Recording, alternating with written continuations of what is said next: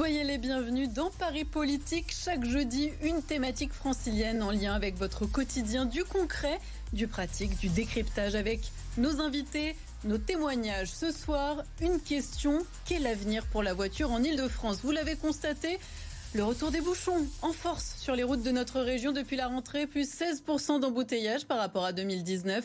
La voiture est plus que jamais présente et pourtant la pollution qu'elle provoque est plus que jamais critiquée. François Durovray, président Les Républicains du Conseil départemental de l'Essonne, est mon invité ce soir. Nous écouterons aussi tout au long de cette émission les franciliennes et les franciliens qui nous exposent leurs difficultés lors de leur trajet, qui nous expliquent la place de la voiture dans leur quotidien, comment mieux partager la route ça sera notre focus également. Nous nous demanderons si le vélo, pour finir, est une réelle alternative à la voiture. Le porte-parole de mieux se déplacer à bicyclette est également mon invité ce soir. Paris Politique, c'est parti.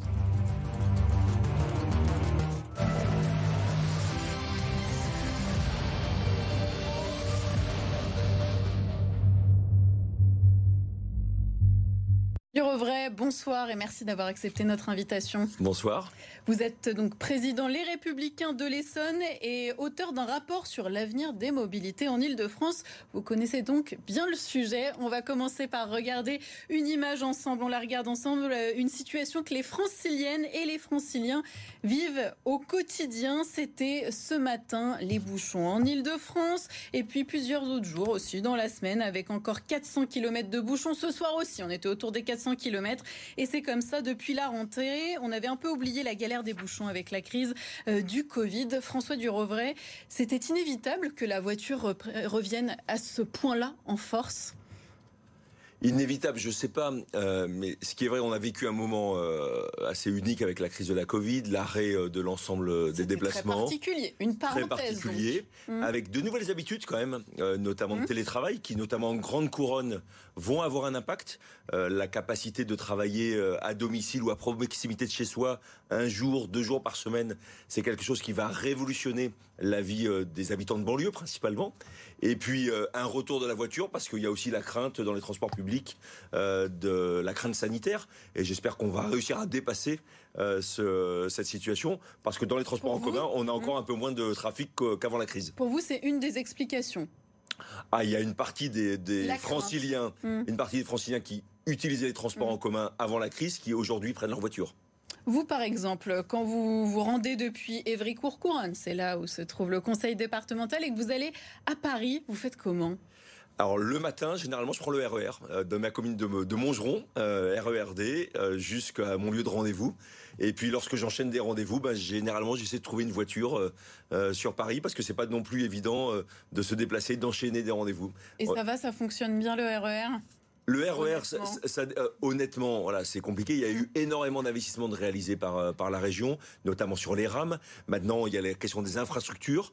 Euh, je reste très mobilisé hein, sur, sur ces sujets.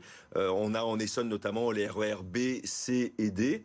les rames nouvelles arrivent sur ces trois lignes, mais il faut que l'État aussi investisse parce qu'on a des désordres qui sont liés principalement à des problèmes de capacité plus que de vétusté d'ailleurs hein, des, des. Parce que en effet c'est compliqué hein, pour euh, les franciliens en ce moment, notamment sur le B et sur le A. On a eu pas mal d'exemples ces derniers jours. Je vous le disais, François Durovray, tout au long de cette émission, on va écouter les franciliennes et les franciliens. On va tout de suite écouter Alexandre Pochon qui est à la tête d'une entreprise de climatisation. Sa société se trouve à Nanterre et il se déplace à Paris. Les embouteillages, son entreprise les subit de plein fouet. On l'écoute. Euh, avant, une personne, euh, une équipe de maintenance faisait 4 à 5 euh, opérations de maintenance par jour. Et aujourd'hui, parce qu'aujourd'hui, à cause des, du temps de déplacement qui, qui a explosé, on va en faire 2 à 3. Donc, tous les coûts étant les mêmes par ailleurs, on est obligé de toutes les, enfin, on est tous obligés d'augmenter les prix en fait. S'adapter, oui, et ça, on ne demande que ça. Lutter contre le changement climatique, il n'y a, a, pas de sujet. Par contre, pouvoir travailler, c'est quand même important. C'est vrai que ce n'est pas tenable pour les artisans de notre région. Et ils ne peuvent pas faire autrement que de prendre leur voiture. Bah oui. Euh, Alors du coup, là, on est face à un problème qui est, je trouve, très clairement euh, exposé par Alexandre Pochon. Oui. Hum? On est, et donc, face à cette situation, c'est clair qu'il faut qu'on investisse massivement dans, les transports. les transports publics d'abord, on l'a évoqué tout à l'heure s'agissant euh, des RER, e mais, euh, mais aussi des, des, bus, notamment en grande couronne, tout simplement pour massifier le trafic.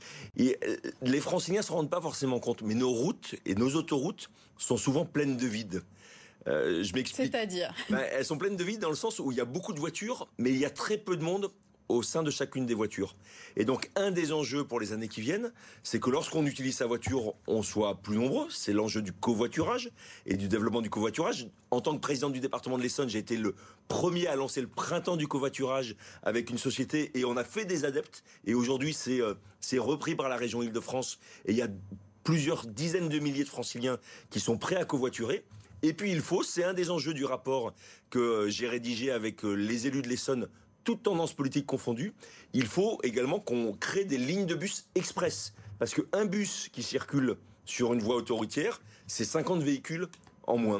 Donc là, il y a un gros enjeu pour les années qui viennent pour, euh, pour euh, améliorer la fluidité de nos axes de circulation. Et on va revenir euh, dans le détail sur toutes ces mesures. Avant, on va continuer sur le constat avec ce, trafic très dense, on l'a vu en ce moment, et forcément la question environnementale qui se pose. Hein.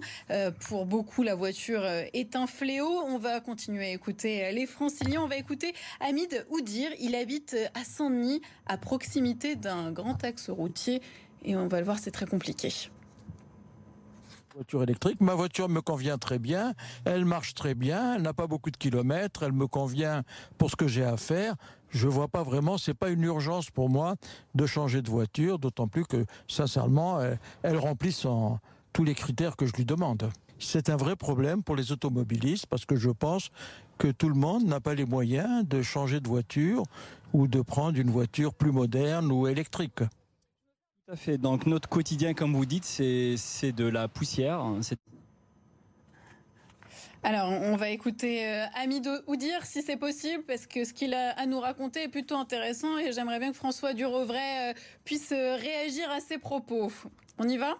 Tout à fait. Donc notre quotidien, comme vous dites, c'est de la poussière, c'est de la poussière, c'est de la pollution hein, réellement. Vous prenez en fait un un sopalin, vous le mettez, enfin vous le passez sur votre fenêtre, il est tout noir. Il y a une injustice, une injustice au niveau de, la pollution, de traitement des, polluants. 205 rues euh, bordant les écoles parisiennes vont être piétonnisées, alors que ici, chez nous, un groupe scolaire de 700 gamins va être emprisonné dans un rond-point à double sens alimenté par cinq bretelles autoroutes. Alors, est-ce qu'il ne faudrait pas être plus radical en Ile-de-France, finalement, comme à Paris, et mettre des mesures plus restrictives sur la circulation? On ne peut mettre des mesures plus restrictives et pour ma part j'y suis favorable. Je partage évidemment les préoccupations écologiques, environnementales et même de qualité de vie qui ont été abordées par votre téléspectateur, mais on ne peut de santé publique bien sûr, mais on ne mmh. peut les mettre en œuvre qu'à partir du moment où il y a des solutions alternatives pour ceux qui sont obligés euh, de prendre leur voiture. J'ai l'espoir aussi que la voiture, au fil des années, euh, soit plus propre qu'elle ne l'est aujourd'hui. La technologie, fort heureusement, va s'améliorer et il y a une partie des contraintes que nous connaissons aujourd'hui qui n'existeront plus dans quelques années. Mais pour réduire la place de la voiture, c'est pas uniquement par des mesures autoritaires, c'est avant tout en développant des alternatives. Mais est-ce qu'il y a urgence selon vous? Parce que développer des alternatives, mais là, on est quand même face à des chiffres assez affolants concernant euh, la pollution, concernant même les morts liées à la pollution. Bien sûr. Alors, non seulement il y a mmh. urgence pour euh, mmh. les questions de santé publique, il y a urgence également pour, euh, pour le climat. Mais est-ce euh, que les solutions que vous proposez répondent à cette urgence? Alors, je, je, siège à Île-de-France Mobilité, mmh. qui est présidée par la région Île-de-France et qui, qui développe tous les réseaux de transport en commun. Je suis pour ma part notamment en Grande Couronne, vous savez, où nous avons généralement des réseaux de RER. E je vous ai cité le cas de l'Essonne tout à l'heure. Mais ensuite, il n'y a rien d'autre que la voiture. Je, je pense que lignes de bus sont une solution à la fois rapide, concrète, peu coûteuse pour offrir une alternative à la voiture. Dans mon département, où nous avons, euh, au cours des cinq dernières années, développé de 20% le réseau bus, mmh. nous avons observé une fréquentation en hausse de 40%. C'est-à-dire que lorsqu'on met des mmh. bus, ça marche.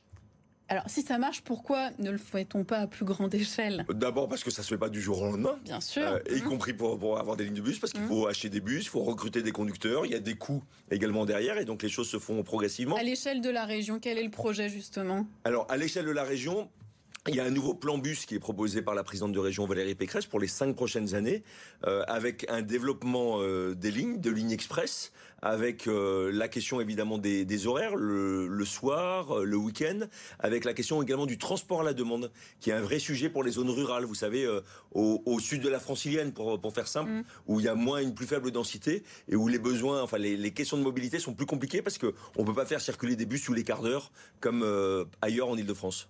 François Durovray, on a déjà évoqué euh, quelques solutions, quelques initiatives. On va continuer euh, à en faire euh, le tour, voir ce qui peut soulager les franciliens qu'on a, a écoutés. Alors, il y a cette zone à faible émission. On va regarder ce que ça donne hein, dans le périmètre de la 86 où les véhicules critères 4 et 5 sont bannis. Donc, voilà, vous avez la zone sur votre écran. Est-ce que pour vous, cette zone à faible émission, c'est une bonne mesure pour réduire la place de la voiture thermique en tout cas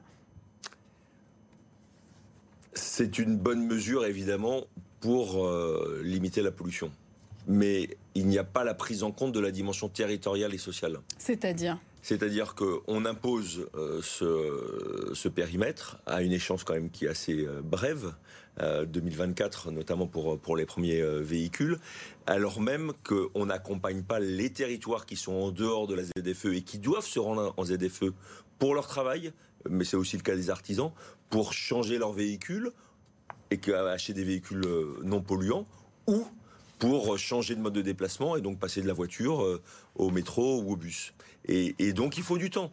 Vous savez, on, a beau, euh, enfin c'est pas parce qu'on décide d'en haut et très vite que les choses peuvent euh, se réaliser. Il faut que la technologie soit accompagnée, il faut que nos concitoyens soient accompagnés d'un point de vue social et économique, hmm. et tout ça, ça peut prendre du temps. Par exemple, pour remplacer son véhicule. Bien sûr. Quelles aides il y a en ce moment? Alors la région a prévu, n'a pas encore voté, sauf erreur de ma part, euh, des aides pour l'achat de véhicules électriques, mais qui sont limitées euh, je crois, dans le projet. Alors peut-être que ça a été voté l'été dernier, il faudrait que je vérifie, mais qui sont limités aux personnes qui se rendent en ZFE tous les jours pour leur euh, travail.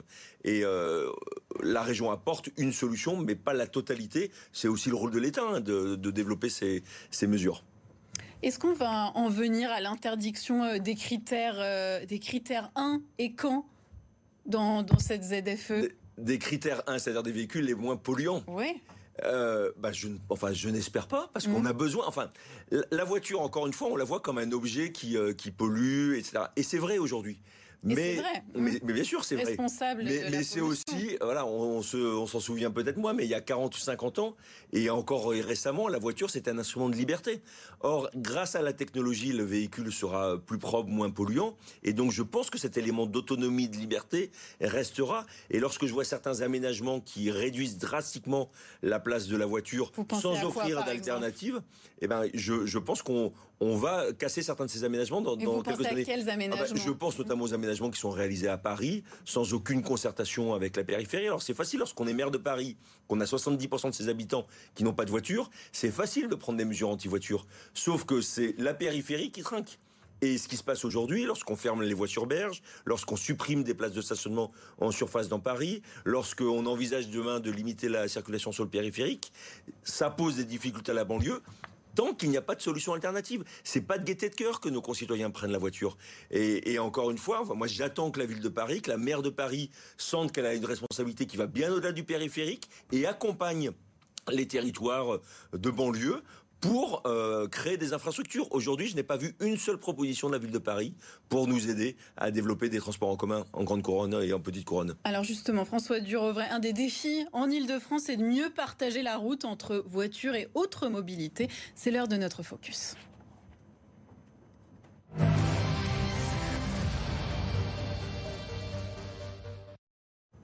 Alexia Elisabeth de notre service politique. Alexia, bonsoir. Bonsoir Marguerite. Dans un rapport daté de la semaine dernière, Île-de-France Mobilité demande à Valérie Pécresse de se saisir de la compétence des routes franciliennes voire du périphérique. Quelles seraient les conséquences pour les franciliens? Eh bien, cela pourrait avoir euh, des conséquences directes, hein, justement, pour ces habitants de l'île de France. On va d'abord regarder de quelles routes on parle.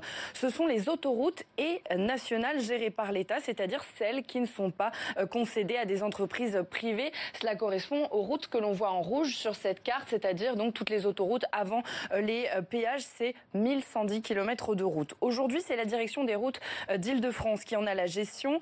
En 2015, 2015. 37 millions d'euros avaient été dépensés pour la maintenance, l'entretien et l'exploitation du réseau, sans parler évidemment de l'argent qui est dépensé pour les rénovations, les constructions et ce que cela coûte beaucoup plus cher. Par quels moyens Île-de-France Mobilité peut demander cette compétence? Eh bien, c'est parce que une loi est examinée en ce moment même par le Parlement, la loi 3DS comme différenciation, décentralisation, déconcentration et simplification. Elle pourrait permettre un transfert des compétences de certaines routes aux régions et départements. Dans ce cadre, ce que demande aussi Île-de-France Mobilité, c'est la gestion du boulevard périphérique, aujourd'hui géré par la mairie de Paris. Valérie Pécresse demande même un référendum sur la question de son avenir. Mais certains élus de l'opposition, qui font aussi partie du conseil d'administration d'Île-de-France Mobilité, se demandent comment sera financé l'entretien des routes alors que la présidente a refusé l'idée d'une écotaxe. Sera-t-il question de péage? Ma question pour vous, François Durevray, que gagne finalement Île-de-France Mobilité à prendre la gestion de ces routes Sinon, dépenser plus d'argent avec une dette déjà colossale pour Île-de-France Mobilité due au Covid. On vous écoute, François Durevray. Alors, d'abord, je pense que tout le monde a conscience qu'en Ile-de-France, toutes les mobilités sont imbriquées. Mmh. Euh, on peut prendre le RER, euh, ensuite sa voiture, le vélo, etc. Et que de plus en plus nos concitoyens vont aller d'un mode vers l'autre. Et donc ça me semble légitime qu'Île-de-France Mobilité s'interroge et améliore, dans le bénéfice des usagers, euh, ces mobilités en ayant une vision globale. Et donc la route fait partie de ces enjeux globaux. En tant que président de département, j'estime que j'ai mon mot à dire. En Essonne, nous avons la responsabilité de 1400 km de routes départementales que nous entretenons, que nous rénovons. Et donc, c'est pas la région seule, c'est ma compétence. Mmh. Et j'estime que la région doit dialoguer avec les départements. C'est ce que j'ai demandé à la région Île-de-France Mobilité. Après, il y a évidemment le problème euh, euh, financier. Euh, là, votre journaliste, votre collègue évoquait tout à l'heure 37 millions d'euros pour l'entretien des routes. Avec l'investissement, l'État consacre chaque année 100 millions à l'entretien de ces routes. Alors comment fait-on? Le, le, rapport qui a été élaboré à l'échelle nationale auquel j'ai participé montre qu'il faudrait 400 millions par an pour les routes d'Île-de-France. Donc il faut que l'État accompagne les territoires et pas simplement l'Île-de-France pour mieux entretenir les routes. Je pense que nos concitoyens ont vu euh, malheureusement une dégradation très forte de ce réseau ces dernières années. Les entretenir, mais aussi les modifier pour accompagner la transition écologique. Qu'est-ce qu'elles peuvent devenir au sein de la région, ces routes? Et le périphérique aussi, pourquoi Bien pas sûr, alors j'ai mm. proposé, c'est un des, euh, la mesure phare du rapport que, que j'ai écrit avec mes collègues élus euh, du mm. département de l'Essonne. Je propose qu'on crée des lignes de bus express. Vous, voyez, vous nous en avez parlé. Voilà, mais je, vous en ai parlé, mais qui, si vous me permettez, je, je pense que sur la plupart des autoroutes qui vont vers Paris, nous avons la capacité de dégager avec la bande d'arrêt d'urgence et en prenant sur l'espace existant de l'autoroute, de dégager de l'espace pour créer des lignes de bus express avec des arrêts tous les 3-4 km et donc d'avoir des bus qui permettent, par exemple, Évry-Paris, aujourd'hui c'est plus d'une heure à l'heure de pointe, une heure et demie parfois, on aurait la capacité de faire Évry-Paris en une demi-heure et donc de changer la vie de, des automobilistes qui sont aujourd'hui coincés et de passer sur un réseau bus. Ça, c'est quelque chose de très concret qu'on peut faire sur la route. Après, il y a d'autres solutions, notamment sur la route du futur, pour euh, améliorer la formation, pour euh, mieux prévenir euh, les intempéries. Enfin, il y a plein de sujets qui sont, qui sont en débat. Et financièrement, les routes spécifiques pour, pour les, pour, sur les autoroutes, pour les bus, c'est possible ou ça coûte très cher également? Alors, c'est possible, ça coûte beaucoup moins cher, par exemple, que de mmh. créer un métro ou une ligne de tramway, ou même une ligne de bus en site propre. Et nous en avons un exemple en Essonne, avec la première ligne ligne autoroutière qui a été créée entre Dourdan et Massy, qui fonctionne tellement bien qu'aujourd'hui on a un bus toutes les 4 minutes, avec des arrêts de bus qui sont sur l'autoroute, qui sont protégés, et les gens euh, montent dans le bus lorsqu'il arrive sur l'autoroute, ça marche très bien. Et pour le covoiturage, on fait quoi? Bah, Le covoiturage, c'est sans doute le même système. Mmh. Sans doute le même système, c'est-à-dire d'autoriser évidemment euh, les véhicules qui covoiturent à utiliser euh, ces, voies réservées pour, pour favoriser et surtout montrer qu'on qu'on va plus vite parce qu'on a une voie dédiée et donc on va beaucoup plus vite que, que dans les, les files de voitures euh, réservées aux, autres automobilistes. Vous nous avez proposé des solutions pour les bus. À présent, on va parler du vélo. C'est l'heure de notre face-à-face.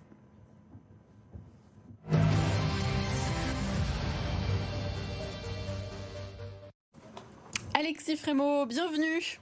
Merci d'être avec nous. Vous êtes porte-parole de l'association Mieux se déplacer à bicyclette. François Durovray, en face de vous, représente la Grande Couronne, l'Essonne. Justement, quand on est cycliste, est-ce que les trajets Grande Couronne, Petite Couronne, voire Paris, sont possibles tout d'abord? Alors, tout n'est pas possible aujourd'hui quand on est cycliste. Et plus on s'éloigne de Paris, malheureusement, moins ça devient possible parce que plus les aménagements ont été faits bah, pour prendre sa voiture, toujours prendre sa voiture, et puis on n'a rien fait euh, pour les cyclistes. Et aujourd'hui, il y a des endroits, je pense par exemple dans l'Essonne, aux Ulysses, à l'échangeur des Ulysses, pas possible. Il y a la plus grande zone d'activité de France en face, il y a 25 000 personnes qui travaillent, on ne peut pas y aller à vélo. François Durovray, c'est un gros problème ça quand même, parce qu'on dit que le vélo c'est quand même le véhicule du futur. Je partage totalement ce qui a mmh. été évoqué, notamment la conception des routes il y a, des décennies, qui était, qui était faite uniquement pour la voiture et pas pour le vélo. C'est vrai qu'aujourd'hui le vélo se, se, révolutionne, notamment grâce à sa motorisation électrique, et on peut se déplacer sur des distances beaucoup plus longues. Et donc on met les bouchées doubles aujourd'hui pour développer euh, le vélo. Et le, ring des Ulysses. les, bouchées doubles, les, bouchées doubles, c'est une expression euh, toute faite. Non, non, mais le ring des Ulysses que, que monsieur évoque à l'instant, les travaux démarrent dans un mois. Ça va durer deux ans. Mais on va intégrer, au-delà de l'amélioration des circulations routières, on va intégrer des pistes cyclables permettant d'accéder à cette zone d'activité. Alors, est-ce que ça vous semble euh, une bonne organisation, un bon chantier ou il y a d'autres priorités? Aujourd'hui, on a mmh. besoin d'aménagements de qualité qui permettent effectivement de faire du vélo en sécurité, parce que sans sécurité, vous n'aurez pas de cyclistes. Donc ça, c'est l'enjeu, c'est la sécurité. Pour ça, on a besoin de deux pistes cyclables. On a un projet qui s'appelle le RER Vélo. Vous parliez tout à l'heure des lignes de bus express. On a besoin aussi de lignes de vélo express. Et le problème aujourd'hui, quand vous faites du vélo, c'est que vous avez 1 km, 500 mètres de piste cyclable, puis brutalement, vous remet dans la circulation. Et là, discontinu. Exactement, c'est discontinu parce que ça n'a pas été pensé en réseau. Ça a été pensé par je, fais un petit bout là, un petit bout là parce que ça m'arrange.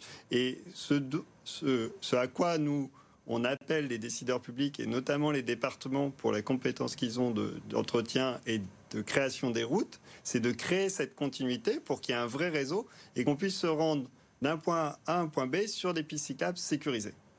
François Durovray, est-ce que c'est possible de créer cette continuité tout simplement? C'est un enjeu fondamental.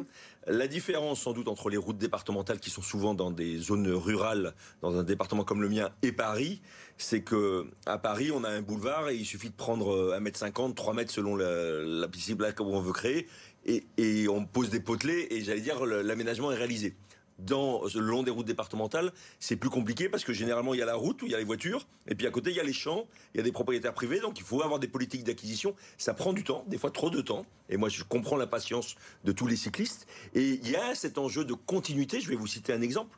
Dans mon département, par exemple, on a des pistes qui existent mais qui s'arrêtent parce qu'il y, a la Seine et il y a le pont sur la Seine qui euh, qui ne permet pas les franchissements des véhicules. Il y a l'autoroute et il y a un pont là aussi qu'il faut franchir.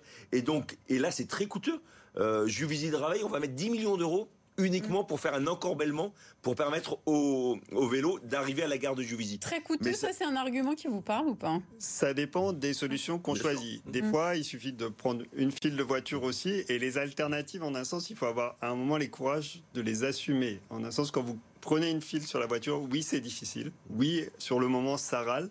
Mais à moyen terme, vous créez une alternative, vous pouvez permettre aux gens de faire de vélo. Il faut savoir qu'aujourd'hui, la voiture est utilisée pour 60% des déplacements domicile-travail de 0 à 5 km. Donc des gens qui ont entre 0 et 5 km, tout le monde sait faire ça à vélo. 60% utilisent encore la voiture. Donc il y a un potentiel de changement qui est énorme. Alors par exemple, sur cette solution, elle est très intéressante. Est-ce que c'est le manque de volonté politique qui ah, fait que ah on a envie de se fâcher avec les automobilistes? D'abord à titre personnel, je suis cycliste et donc je, note euh, les états des pistes cyclables et je signale à chaque fois qu'il y a des problèmes. Et donc j'essaie de faire avancer. On a voté en Essonne un plan piste cyclable. On a triplé les crédits pour euh, les années qui viennent. Et j'ai bien conscience que c'est insuffisant. Mais, mais, on a simplement. La solution que proposait Alexis oui, mais, de, prendre finalement sur, les voitures. Nous le faisons. nous le faisons parfois. Nous le faisons à partir du moment où on ne va pas générer des problèmes encore euh, plus plus importants par ailleurs. Euh, on a une vraie fenêtre d'opportunité. Je crois qu'on sera d'accord. C'est que la crise a changé les modes de vie de nos concitoyens. Que le télétravail, moi je le vois par exemple à l'entrée ou à la sortie des écoles, on voit beaucoup de parents, notamment de papas, mm. qui prennent le temps. Auparavant, on enchaînait les déplacements, on était obligé de prendre sa voiture, y compris pour des déplacements d'un kilomètre ou deux, parce que on allait du domicile à l'école, mais ensuite on allait au travail. Maintenant, ça change. Et donc, il y a des choses qui n'étaient pas faisables et même pas acceptées socialement et politiquement, qui désormais sont possibles. Et donc moi, mon boulot, c'est de lever tous les freins et justement de, faire accepter ces aménagements parce que ça va dans le bon sens et ça permettra même d'avoir des villes beaucoup plus apaisées. Et je crois qu'on partage cet objectif. Alexis euh, Frémaux, est-ce que quand vous voyez les images de bouchons avec toutes ces voitures là depuis la rentrée, c'est quasiment tous les jours, est-ce que vous vous dites vraiment on a changé euh, notre façon de penser en fait, il y a deux gagnants de cette crise. Il y a le vélo et la voiture, malheureusement. Et ce que prouvent ces images, c'est que même avec une voiture électrique, ça réglera pas le problème de la congestion. Si on veut régler le problème de la congestion, il faut faire changer les habitudes de déplacement. Effectivement, il faut des bus, il faut des transports en commun, mais il faut aussi du vélo. Parce que, par exemple, sur le boulevard Sébastopol à Paris, aujourd'hui, vous avez une voie de 3 mètres pour les vélos, vous avez 10-12 mètres pour les voitures, et il y a plus de vélos qui passent mm. sur une voie de 3 mètres que sur une voie de 12 mètres pour les voitures. Et ça, ça montre que il n'y a pas de congestion à vélo parce que le vélo, un cycliste, ça prend juste la place dont il a besoin pour se déplacer. Un automobiliste, c'était dit tout à l'heure, il est tout seul dans sa voiture. C'est ça qui fait la congestion aujourd'hui. Et ça, ça ne sera pas réglé demain. Et ceux qui disent qu'on va régler le problème de la congestion avec la voiture électrique, avec la voiture autonome, ils mentent, c'est démagogique parce que demain, les voitures elles prendront toujours autant de place, qu'elles soient électriques, autonomes ou, quoi que ce soit. Je vous vois acquiescer. Mais, mais on, voilà, on partage totalement, on partage les objectifs. Mm. Simplement, je pense que chacun peut comprendre que la situation de Paris est différente aussi de celle de Grande Couronne pour les raisons que j'ai évoquées euh, tout à l'heure. Il y a moins de densité, il y a moins de personnes qui, qui peuvent pratiquer le, vélo, les aménagements sont différents, mais je crois que la volonté est identique. Et, euh, et moi, je, enfin, je le dis aux associations cyclistes de mon département que je rencontre régulièrement, il faut que vous nous poussiez parce qu'il y a des sujets culturels aussi dans les services où il y avait des aménagements routiers et donc il faut culturellement les choses évoluent. Mais euh, nous sommes alliés la plupart du temps sur ces sujets pour promouvoir le vélo. Alexis Frémont, un dernier mot? Peut-être euh, pour dire qu'il y a un potentiel en Grande Couronne parce que pour amener les gens à l'arrêt de bus, pour amener des gens à la gare, aujourd'hui les gens sont obligés des fois de prendre leur voiture pour aller à l'arrêt de bus ou à la gare. Et ça, ça coûte cher, ça c'est très inefficace.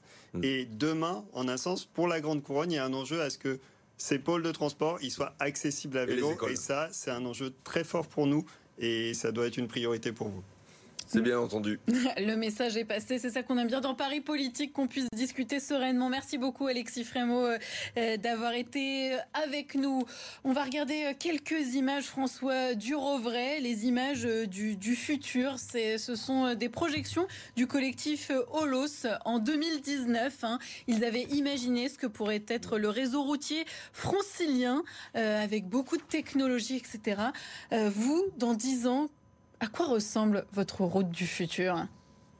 Alors, euh, je l'ai dit, une route où on peut euh, se déplacer avec plusieurs usages, la voiture, euh, le bus. Et c'est cette exposition m'a inspiré, moi, sur, sur un certain nombre d'aménagements. Exactement, il, y a, il y a deux ans ou trois ans. Et j'ai emmené les équipes du département pour voir ce qui était imaginé. Tout n'était pas réalisable, mais il y avait des choses intéressantes. Et puis, la route du futur, c'est une route connectée. C'est une route où on donne de l'information à l'usager, où on l'avertit d'un accident qui vient de survenir quelques mètres plus loin, où mes équipes, de, les équipes de voirie ont la capacité, grâce à des sondes dans le sol de savoir si la neige va tenir ou pas tenir pour euh, optimiser euh, la, ce qu'on appelle la viabilité hivernale, c'est-à-dire le salage des routes. C'est euh, une route où on passe sans doute d'autres d'autres messages. Il y a, il y a énormément de chantiers. On est assez ambitieux justement sur l'innovation technologique. On y met assez de moyens? C'est compliqué encore parce que les technologies sont pas matures. J'ai la chance en Essonne d'avoir Paris-Saclay, d'avoir des grandes entreprises comme Nokia, comme Renault qui travaillent sur ces sujets. On a créé un cluster autour de Paris-Saclay pour justement réfléchir et tester en Essonne des solutions. Il y en a qui marcheront, d'autres qui ne marcheront pas. Euh, c'est l'avenir de la route et c'est ça qui est intéressant aussi. Merci beaucoup François Durovray d'avoir été avec nous ce soir, d'avoir écouté euh, les franciliens et d'avoir répondu à certaines de leurs interrogations. Paris Politique, c'est terminé. Merci euh, de nous avoir suivis. L'actualité francilienne continue sur BFM Paris.